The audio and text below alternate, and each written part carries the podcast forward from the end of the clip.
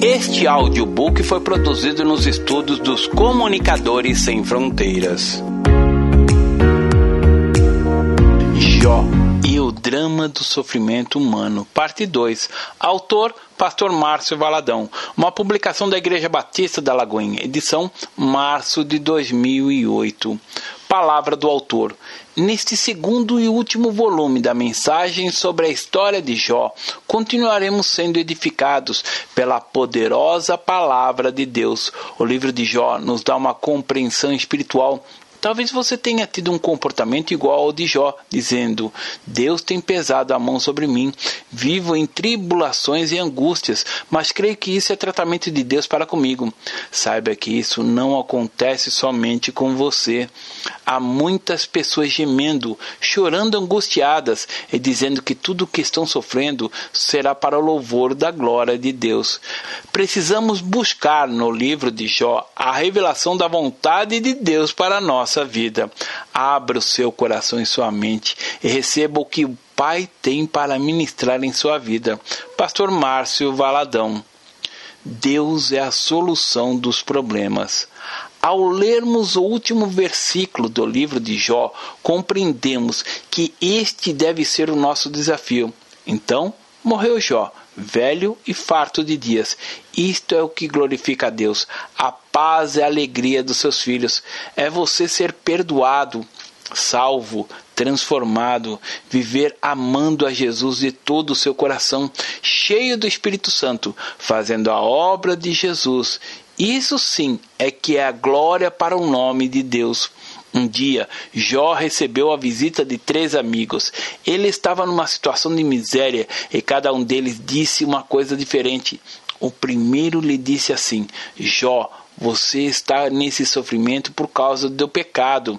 O segundo lhe disse: Deus está punindo você. O terceiro amigo, porém, falou diferente dos outros dois: Jó, Deus está tentando lhe ensinar alguma coisa. No final de todo esse sofrimento, você será um homem melhor terá tirado alguma lição para a sua vida. Certamente esses três amigos de Jó continuam vivos e falando as mesmas coisas aos nossos ouvidos. São as más notícias. Há no meio do muito engano. O engano diz que Deus está mandando determinada enfermidade para punir o seu povo. Jó acusava a Deus, apontava-lhe o dedo e dizia que ele era o culpado por todo o seu sofrimento. Pelo menos 70 vezes no livro, ele declara que Deus era a fonte dos seus males. Vejamos algumas dessas declarações. Nu saí do ventre da minha mãe e nu voltarei. O Senhor o deu, o Senhor tomou. Bendito seja o nome do Senhor. Jó, capítulo 1, verso 21. Tantas vezes dizemos que Deus nos deu alguma coisa, mas que Deus a tomou. Absolutamente, Deus dá, mas quem é que toma? Quem é que rouba? Muitos dizem: Deus me deu um marido e vivíamos tão felizes. Tínhamos uma casa, vivíamos em paz. Agora Deus o tomou e ele está com outra mulher. Não o acuse de lançar o um mal sobre a sua vida no capítulo 6, versículo 4, Jó diz: Porque as flechas do Todo-Poderoso estão em mim cravadas, e o meu espírito serve o veneno delas. Os terrores de Deus se arregimentaram contra mim. Que coisa! Se pequei, que mal te fiz a ti, ó espreitador de homens? Por que fizeste de mim um alvo para ti, para que a mim mesmo me seja pesado? Porque não perdoas a minha transgressão e não tiras a minha iniquidade? Pois agora me deleitarei no pó, e se me buscardes, já não serei. Capítulo 7, versos 20 e 21. Porque me esmaga como a tempestade e multiplica as minhas chagas sem causa. Não me permite respirar, antes me farta de amarguras. Capítulo 9, versos 17 e 18. Jó continuou acusando a Deus a ser a fonte do seu problema. Parece-te bem que me oprimas, que rejeites a obra das tuas mãos e me favoreça o conselho dos perversos? Capítulo 10, verso 3. Porque se a levanto, tu me caças como um leão feroz, se de novo revelas poder maravilhoso contra mim. Capítulo 10, verso 16. No capítulo 13, verso 13 diz: Calai-vos perante mim e falarei eu, e venha sobre mim o que vier como as águas gastam as pedras e as cheias arrebatam o pó da terra, assim detróis a esperança do homem. Capítulo 14, verso 19. No capítulo 16, verso 9 diz: Na sua ira me despedaçou e tem animosidade contra mim. Contra mim rangeu os dentes, e como meu adversário aguça os olhos. Em, em Jó, capítulo 19, versos 7 e 8, Eis que clamo violência, mas não sou ouvido. Grito socorro, porém não há justiça. O meu caminho ele fechou, e não posso passar, e nas minhas veredas pôs trevas. Deus não era o problema de Jó, como também não é o seu problema. Ele nunca será, ao contrário, ele deu a solução para todos os problemas da humanidade através do seu filho Jesus, a única resposta. Recuse as mentiras do inimigo. Satanás era o problema de Jó, não Deus. Algumas pessoas ficam acusando a Deus de suas desgraças. Não foi ele quem colocou a enfermidade em Jó, como também não é ele quem coloca o sofrimento nas pessoas. Quando você estiver passando por lutas, não diga que Deus está fazendo isso para a sua glória, não. Pare de acusar a Deus, sabe por quê? Porque quando você o acusa, está dando autoridade ao inimigo para continuar mantendo você em cativeiro. Mas não macule a santidade do Senhor Jesus, dizendo que foi Deus que pôs o problema sobre você. Jesus, o seu filho amado, proclamou: O Espírito do Senhor está sobre mim, porque o Senhor me ungiu para pregar boas novas aos quebrantados, enviou-me a curar os quebrantados de coração e a proclamar a libertação aos cativos e a pôr em liberdade os algemados. Isaías capítulo 61, verso 1. Jesus veio para proclamar libertação, para que tenhamos vida e a tenhamos em abundância. Se, pois, o Filho vos libertar, verdadeiramente sereis livres. João capítulo 8, verso 36. Meu povo está sendo destruído porque lhe falta o conhecimento. Oséias capítulo 4, verso 6. Você não precisa ver sua família desfeita, sua saúde comprometida, seus bens assolados. Não, porque Jesus é o libertador. Não dê ouvidos à grande mentira de Satanás. Deus deu, Deus tomou. Você tem que reagir e agir por fé. Proclamar que a fonte do problema não é Deus, é e rejeitá-lo em nome de Jesus. Não dê brecha a Satanás. Satanás é a fonte de todo mal, mas Deus é a fonte de todo bem. Ele é quem nos livra do maligno. Deus coloca uma cerca invisível à nossa volta que Satanás não pode atravessar, a não ser que abrandemos uma brecha para ele. Acaso não cercastes como Sebe a ele, a sua casa, a tudo quanto tem, a obra de suas mãos abençoastes e os seus bens se multiplicaram sobre a terra. Jó capítulo 1, verso 10. O diabo consegue quebrar a cerca? Não. Nós é que quebramos quando pecamos, e quando fazemos isso, oferecemos espaço para que o ataque satânico. Isso, porém, não significa que você tenha que aceitar esse ataque. Se Deus permite o ataque satânico, isso não significa que você tenha que aceitá-lo. A palavra de Deus diz: resisti ao diabo e ele fugirá de vós. Tiago capítulo 4, verso 7. Resista. Feche o portão, feche a brecha no seu muro, feche a brecha e, a, e o que vai acontecer? Ele fugirá de você. A muralha que está à sua volta o protege. Se você for irrepreensível no Senhor, então Satanás não conseguirá quebrá-la. Se você é quem poderá abrir a brecha quando vierem as tentações. Jesus foi tentado, mas resistiu. Ele quer que cumpramos o que está escrito em Colossenses capítulo 2, verso 15, e despojando os principados e potestades, publicamente os expôs ao desprezo, triunfando deles na cruz. Jesus triunfou e nos outorgou autoridade para pisarmos serpentes, escorpiões e todo o poder do mal, sem nada nos acontecer em Marcos capítulo 16, ele diz que em seu nome expulsaríamos demônios, imporíamos a mão sobre os enfermos e eles ficariam curados. Se a enfermidade fosse obra de Deus, ao ministrarmos a cura sobre alguém, estaremos desfazendo a obra do Senhor na vida da pessoa. Estaremos desfazendo a enfermidade que, no caso, seria uma bênção para ela. Isso não é lógico, não é este o caminho. Por isso o Senhor diz: O meu povo está sendo destruído porque lhe falta o conhecimento. Oséias capítulo 4, verso 6. O Espírito Santo de Deus está levantando um povo com conhecimento e sabedoria, um povo que conhece o seu Deus e que tem intimidade com ele, um povo que não fará, mas que já está fazendo as obras do Senhor Jesus. Por isso, nesses dias, algumas pessoas não vão suportar ministrações da palavra de Deus, muitos vão buscar apenas shows evangélicos e os entretenimento mas aqueles que amarem o Senhor de todo o seu coração haverão de desfrutar e gozar de algo semelhante àquilo que Jesus disse, que muitos gostariam de ver o que aqueles que o acompanhavam estavam vendo. Você que aceitou Jesus no seu coração é um privilégio, um escolhido de Deus para fazer parte da sua igreja nesses últimos dias. E a igreja do Senhor não é uma igreja decadente. Deus está levantando esse exército forte e poderoso para desfazer as obras do diabo. Aleluia!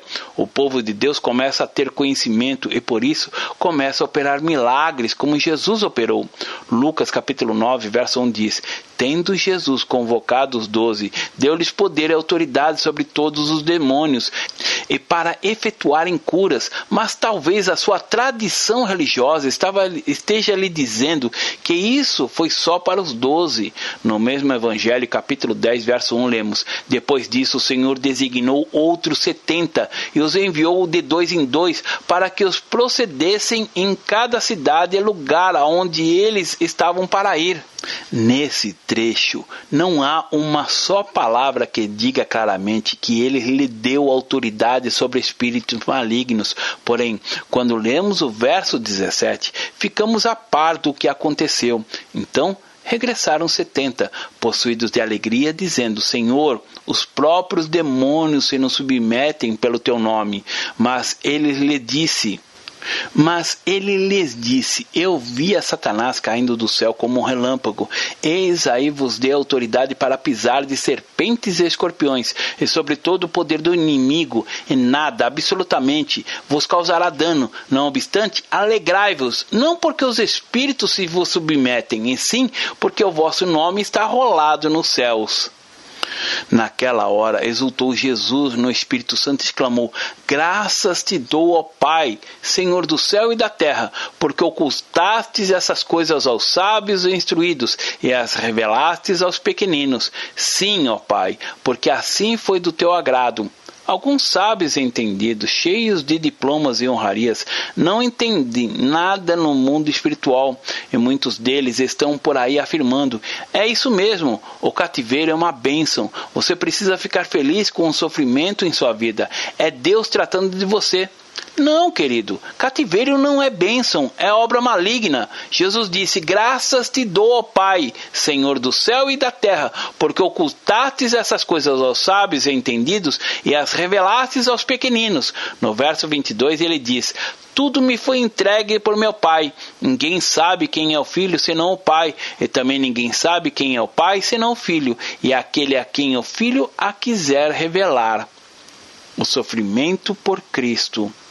Há, porém, um tipo de sofrimento que glorifica a Deus, é o sofrimento por causa da dedicação à sua obra. Em 2 Coríntios capítulo 6, verso 4 a 10, Paulo nos mostra alguns dos sofrimentos do crente por amor do evangelho.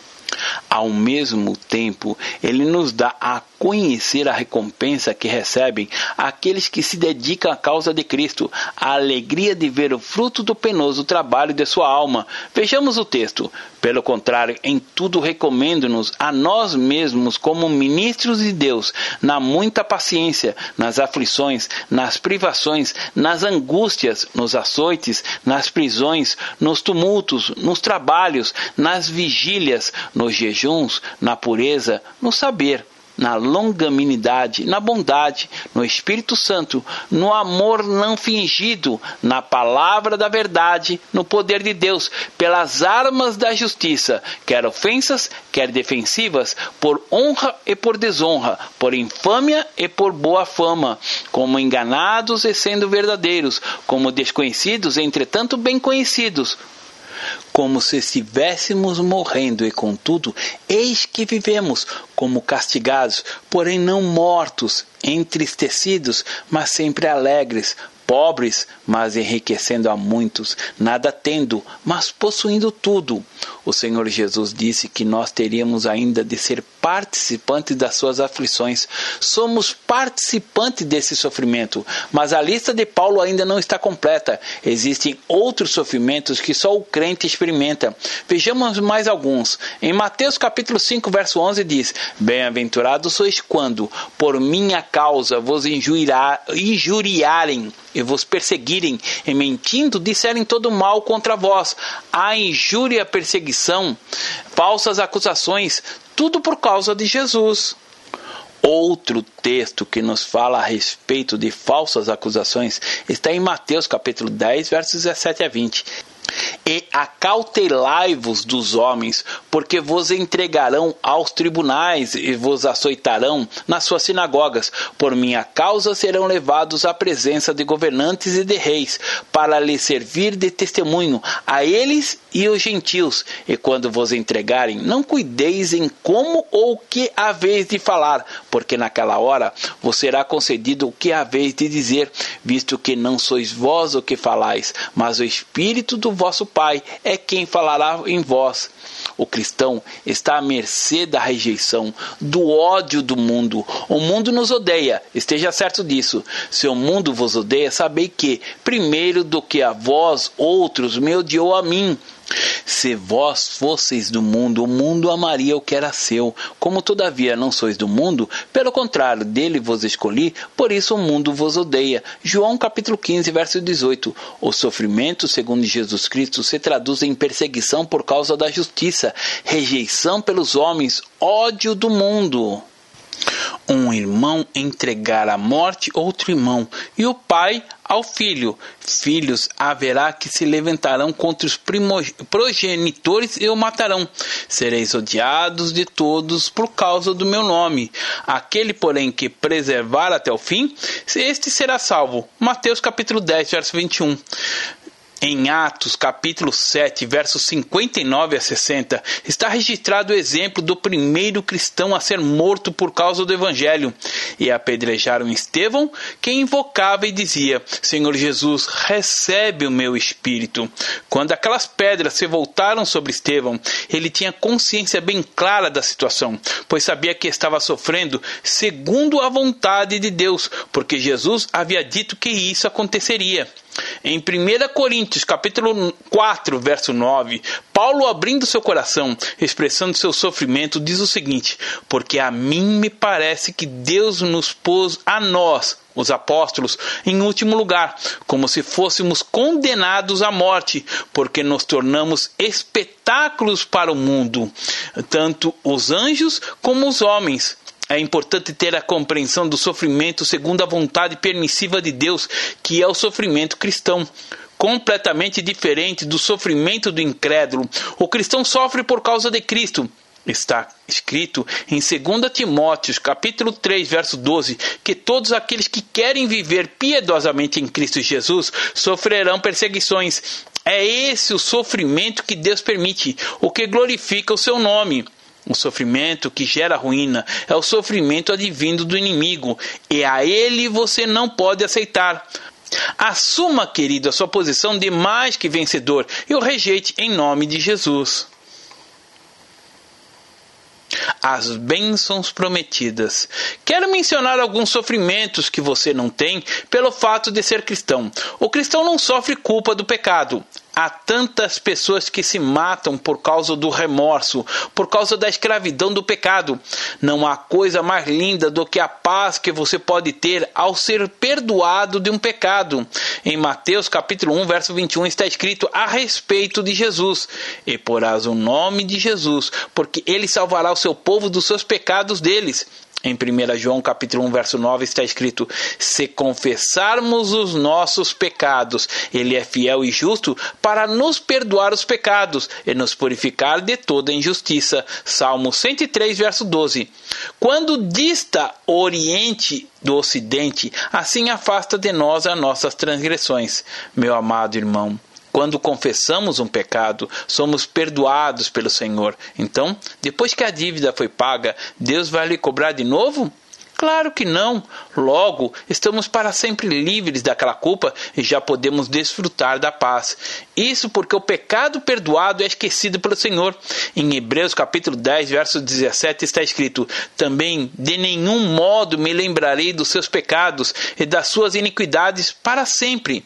No momento em que você recebe a Cristo, passa a receber a salvação e tudo aquilo que ela acarreta. Não há mais consequência do pecado. No mesmo capítulo de Hebreus, no verso 22, lemos: Aproximemo-nos com sincero coração, em plena certeza de fé, tendo o coração purificado de má consciência e lavado o corpo com água pura. Algumas pessoas dizem assim: Deus perdoa, mas fica a cicatriz. Pois bem, existem fatos que são consequências de um pecado. Por exemplo, a moça que engravida do namorado, o rapaz desaparece, afasta-se dela, depois nasce a criança que, quando gerada, foi gerada em pecado, mas a mãe se arrepende e recebe o perdão do Senhor. Então, não é mais para dizer que o filho é fruto do pecado, porque o pecado perdoado pelo Senhor é apagado para sempre. Existem, no entanto, maldições que entram no pecado e passam até terceira e quarta geração, mas como vimos, esse caminho pode ser revertido, obtendo-se o perdão de Deus. O método de Deus é outro. Se Jó tivesse conhecido essas verdades, não teria passado aqueles nove meses questionando o seu sofrimento. Jó poderia ter experimentado da graça e da misericórdia de Deus. Algumas pessoas às vezes dizem assim: bom, pastor, tenho passado por problemas de saúde e nas minhas doenças tenho aprendido com Deus. Deus pode realmente nos ensinar algo nas tribulações, mas isso não quer dizer que ele se agrada delas. Ele tem muito para nos ensinar e ensinou a Jó também. É interessante notar que o método do ensino de Deus é diferente do método do mundo. O mundo ensina pela experiência e diz que ela é a melhor escola. O crente que segue o sistema do mundo diz assim: essa experiência que o Senhor está me dando por meio dessa tribulação é realmente dura, mas estou aprendendo muito sobre o Senhor através dela. O Senhor não manda tribulação para ensinar os seus filhos, mas ele as usa para exortar, corrigir e demonstrar seu amor, sua benignidade. Ele converte o mal em bem, e isso é diferente. O Senhor deseja nos corrigir, disciplinar pela sua própria palavra. É interessante que em Hebreus capítulo 12, versos 5 e 6, a palavra diz: "Estais esquecido da exortação que, como os filhos, discorre conosco. Filho meu, não desprezes a correção que vem do Senhor, nem desmais quando por ele é reprovado, porque o Senhor corrige a quem ama e açoita a todo filho a quem recebe. O Senhor nos corrige e nos instrui por meio da sua palavra.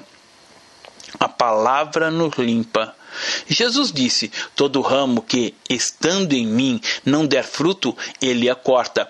E todo que dá fruto limpa, para que produza mais frutos ainda. Vós já estáis limpos pela palavra que vos tenho falado. João capítulo 15, versos 2 e 3. Repare que o que vai provocar a limpeza é a palavra. No entanto, quando é que isso pode acontecer? O verso 7 diz: Se permanecerdes em mim e as minhas palavras permanecerem em vós, pedires o que quiserdes e vos será feito. Porém, se você negligenciar a palavra de Deus, então será difícil a sua transformação. Não sei quanto tempo por dia você gasta lendo a Bíblia, não sei o quanto medita nela, mas quando negligenciamos a palavra de Deus, estamos nos colocando na mira dos ataques do inimigo. Qualquer ataque poderá nos sobrevir. Então, para que isso não aconteça, precisamos nos encher da palavra de Deus. Muitos dizem: Deus tem colocado o seu o povo doente, e ele faz isso para que o povo leia a Bíblia. É o inverso. Deus enviou a palavra para curar as pessoas. Está escrito em Salmos, capítulo 107, verso 20, que enviou-lhes a sua palavra e o sarou e o livrou do que lhes era mortal. Deus não vai mandar doença para você buscar o livramento na Bíblia, não. Ele nos deu a palavra para nos livrar das doenças. Compreenda isso. É a palavra de Deus que traz cura para o nosso corpo. Portanto, alimente-se da palavra de Deus. Está escrito em Provérbios, capítulo 4, verso 20 a 22, que a palavra de Deus é saúde para o seu corpo. Diz assim: Filho meu, atenta para as minhas palavras, aos meus ensinamentos inclina os teus ouvidos, não os deixe apartar-se dos teus ouvidos. Olha nos mais íntimos do teu coração, porque são vida para quem as acha e saúde para o seu corpo. Você precisa se alimentar da palavra para ter saúde no espírito e no corpo também. Sabe, querido, conhecendo essas verdades, você pode ter a vida segundo a proposta de Deus, na vida vitoriosa, plena, realmente cheia de gozo. Meus irmãos, tende por motivo de toda alegria o passardes por várias provações, sabendo que a provação da vossa fé, uma vez confirmada, produz perseverança. Ora, a perseverança deve ter ação completa, para que sejais perfeitos e íntegros, e em nada deficientes. Tiago, capítulo 12, verso 4. Este é o sofrimento segundo Cristo, o que traz crescimento espiritual para o seu povo. Andemos como Jesus andou.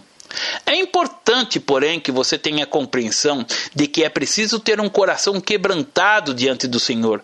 É preciso também compreender que a palavra não é uma varinha mágica, ela precisa fazer parte da sua vida. Dessa forma, você não vai andar na palavra. Jesus não apenas recitou os versículos para Satanás quando foi tentado no deserto, mas a palavra era a vida para ele aqueles textos não apenas estavam na sua mente, mas ele os tirava do coração. Veja o que diz em 1 Pedro, capítulo 4, versos 12 a 19. Amados, não estranheis o fogo ardente que surge no meio de vós, destinado a provar-vos, como se alguma coisa extraordinária vos estivesse acontecendo. Pelo contrário, alegrai-vos na medida em que sois coparticipantes dos sofrimentos de Cristo, para que também, na revelação da sua glória, vos alegreis exultando. Se pelo nome de Cristo sois injuriados, bem-aventurados sois, porque sobre vós repousa o Espírito da glória e de Deus. Não sofra, porém, nenhum de vós como assassino, ou ladrão, ou malfeitor, ou como quem se intromete em negócio de outrem. Mas, se sofrer como cristão, não se envergonhe disso. Antes, glorifique a Deus com esse nome porque a ocasião de começar o juízo pela casa de Deus é chegada. Ora, se primeiro vem por nós, qual será o fim daqueles que não obedecem ao Evangelho de Deus? E, se é com dificuldade que o justo é salvo, onde vai comparecer o ímpio, sim, o pecador? Por isso também, os que sofrem segundo a vontade de Deus, encomendem a sua alma ao fiel Criador, na prática do bem. Temos tomado o exemplo de Jó para trazer compreensão a respeito da luta e da batalha espiritual que ele viveu e que todos nós vivemos no dia a dia. Jesus falou que menor, o menor na igreja é maior do que João Batista. Lucas capítulo 7, verso 28. Porque o menor na igreja tem a compreensão da vitória de Cristo, a vitória assumida no Calvário, a re, sua ressurreição no Velho Testamento, o Espírito Santo não havia sido derramado ainda, ninguém era habitação plena dele. Por isso, ao lermos o Velho Testamento, encontramos a expressão: O Espírito do Senhor veio. Juízes capítulo 11, verso 29. Mas agora no Novo Testamento é diferente. O Espírito do Senhor vive em mim somos templos do Espírito. E Paulo bate na tecla dizendo: Acaso não sabeis que vosso corpo é santuário do Espírito Santo? 1 Coríntios capítulo 6, verso 19. Jó não tinha nenhuma compreensão dessa realidade, não tinha o discernimento da batalha espiritual como temos hoje, de que Jesus Cristo já levou sobre si as nossas dores e enfermidades. Ele tem a compreensão muito tênue da verdade de Deus. No momento que você reconhece que a fonte de seus problemas não é Deus, quando você deixa de acusá-lo, de pensar que ele é seu inimigo, então você está pronto para travar uma batalha espiritual. Mas você pode dizer: bem, pastor, se Deus determinou isso para a minha vida, se esse é o meu desígnio para mim, tudo o que eu tenho a fazer é me conformar e aceitar os sofrimentos, me curvar diante dele. Não, querido, agora é diferente. No momento que você entende que o seu inimigo não é Deus, mas Satanás, aí você se levanta e resiste aos dardos inflamados do maligno. Você pode e deve lutar, não tem que aceitar e nem colocar a culpa sobre quem não tem. Satanás é o único culpado. Foi ele que destruiu a família de Jó. Seus filhos, seus bens, estava destruindo a sua saúde, cobrindo seu corpo de chagas. Mas no momento que Jó se arrepende, e arrepender-se é também mudar a maneira de pensar, deixar de acusar a Deus, o cativeiro foi retirado. O espinho da carne. Precisamos ter entendimento para rejeitar tudo aquilo que vem para matar, roubar e destruir. A palavra diz: resistir ao diabo e ele fugirá de vós. Tiago capítulo 4, verso 7. Precisamos resistir a ele, ao mal que ele traz. Nem o mundo, nem Satanás podem colocar sobre nós coisa alguma que Jesus Cristo já levou. Vamos entender isso. O que Jesus já levou só poderá ser colocado em nós se permitirmos. Ele não levou nossos pecados? Pois bem, você carregará a culpa dos pecados se quiser. Também o Senhor levou sobre si as nossas dores e enfermidades. Jesus, sozinho, as carregou. Precisamos crer que Deus pode salvar curar e libertar. Mas você pode dizer que não foi bem assim que você aprendeu, pois o que diz, o que dizer então de Paulo, que se ele tá, esteve doente e não ficou curado? Onde está escrito isso? Paulo ficou doente e não alcançou a cura? Ah, sim, está em 2 Coríntios capítulo 12, verso 7. E para que não me ensoberbecesse com a grandeza das revelações, foi-me posto um espinho na carne, mensageiro de Satanás, para me esbofetear, a fim de que não me exalte. Satanás queria colocar Paulo inativo, queria aprisioná-lo para que não realizasse a obra de Deus. O apóstolo tivera revelações gloriosas de Deus, escreveu toda a teologia do evangelho. Paulo diz que passou a ter um espinho na carne, mensageiro de Satanás, não de Deus, porque o Senhor é a fonte do bem, não do mal. O mensageiro que Paulo menciona era o mensageiro do diabo e era o inimigo tentando fazer com que Paulo se rendesse, desistisse de ficar na linha de frente, nos campos de batalha pelo evangelho de Cristo. Alguns dizem que o espinho na carne era um problema nos olhos que o impediria de escrever. Em Gálatas, ele escreve: Vede com que letras grandes vos escrevi do meu próprio punho. Gálatas capítulo 6, verso 11. O que está claro é apenas que Paulo tinha um espinho. Se você grifar a palavra espinho, verá que essa palavra é usada em outros textos na Bíblia. Verá que ele nunca se refere a doenças, mas sempre ao inimigo. Uma referência sobre a hostilização do inimigo ao povo de Deus. E assim foi com Paulo. Não poderia ser diferente. Esse espinho, na nossa compreensão, não era uma doença, mas sofrimento de Paulo carregava por amor de Jesus Cristo. Era o amor pela causa são ministros de Cristo, falo de mim. Eu ainda mais, em trabalhos, muito mais, muito mais em prisões, em açoites, sem medida, em perigos de morte, muitas vezes. Cinco vezes recebi de judeus uma quarenta, quarentena de açoites, a menos um. Fui três vezes castigado com varas, uma vez apedrejado, em naufrágio três vezes. Uma noite e um dia passei na voragem do mar, em jornadas muitas vezes, em perigos de rios, em perigos de salteadores, em perigos no deserto, em perigos no mar, em perigos de rios, em perigos de salteadores, em perigos entre patrícios, em perigo entre gentios, em perigos na cidade, em perigos no deserto, em perigos no mar, em perigos entre falsos irmãos, em trabalhos e fadigas, em vigílias muitas vezes, em fome e sede, em jejuns, muitas vezes em frio e nudez, além das coisas exteriores, há o que pesa sobre mim diariamente, a preocupação com todas as igrejas. Quem enfraquece, que também eu não enfraqueça. Quem se escandaliza, que eu não me inflame. 2 Coríntios, capítulo 11, versos 23 a 29. É necessário esclarecer que o sofrimento por causa de Jesus não oprime e nem deprime. Pelo contrário, Jesus disse a Paulo: A minha graça te basta, porque o poder se aperfeiçoa na fraqueza. 2 Coríntios, capítulo 12, verso 9. Por isso devemos, de boa vontade, gloriarmos nas fraquezas, nos sofrimentos, para que sobre nós nos venha repousar o poder de Cristo, pois quando somos fracos, então é que somos fortes. 2 Coríntios, capítulo 12, verso 10. Que paradoxo incrível! Somente conhecido por aqueles que, de fato, amam a obra de Deus. Há um outro texto na mesma carta de Coríntios que reforça essa palavra de Paulo. Vejamos 2 Coríntios capítulo 4, versos 16 a 18.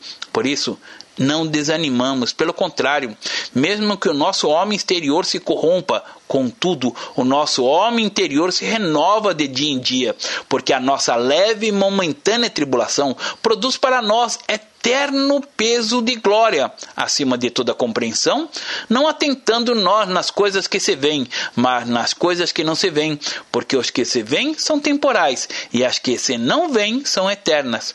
Eis a diferença o sofrimento pelo Evangelho não traz poder, alegria, eterno peso de glória. Já o sofrimento do incrédulo traz depressão, tristeza, uma derrota tremenda, por ser um sofrimento sem objetivo, fora do plano de Deus. Faça agora essa oração. Damos graças a Ti pelo dom da palavra, que a Tua infinita graça produza o fruto da sabedoria para que possamos discernir a Tua vontade em nossa vida. Não queremos cometer os mesmos erros de Jó, aceitando a tribulação divina do inimigo e atribuindo ao Senhor a origem de todo mal. Pai, que possamos reconhecer as faltas cometidas por não termos entendimento o teu propósito para nós, e que, arrependidos, mudemos o nosso alvo e busquemos cada vez mais na palavra as respostas para nossos questionamentos. Em nome de Jesus. Amém. Abençoamos você, querido ouvinte, com a bênção do nosso Senhor Deus e a bênção que somente enriquece e nunca acrescenta dores. No amor que nos une, Pastor Márcio Valadão.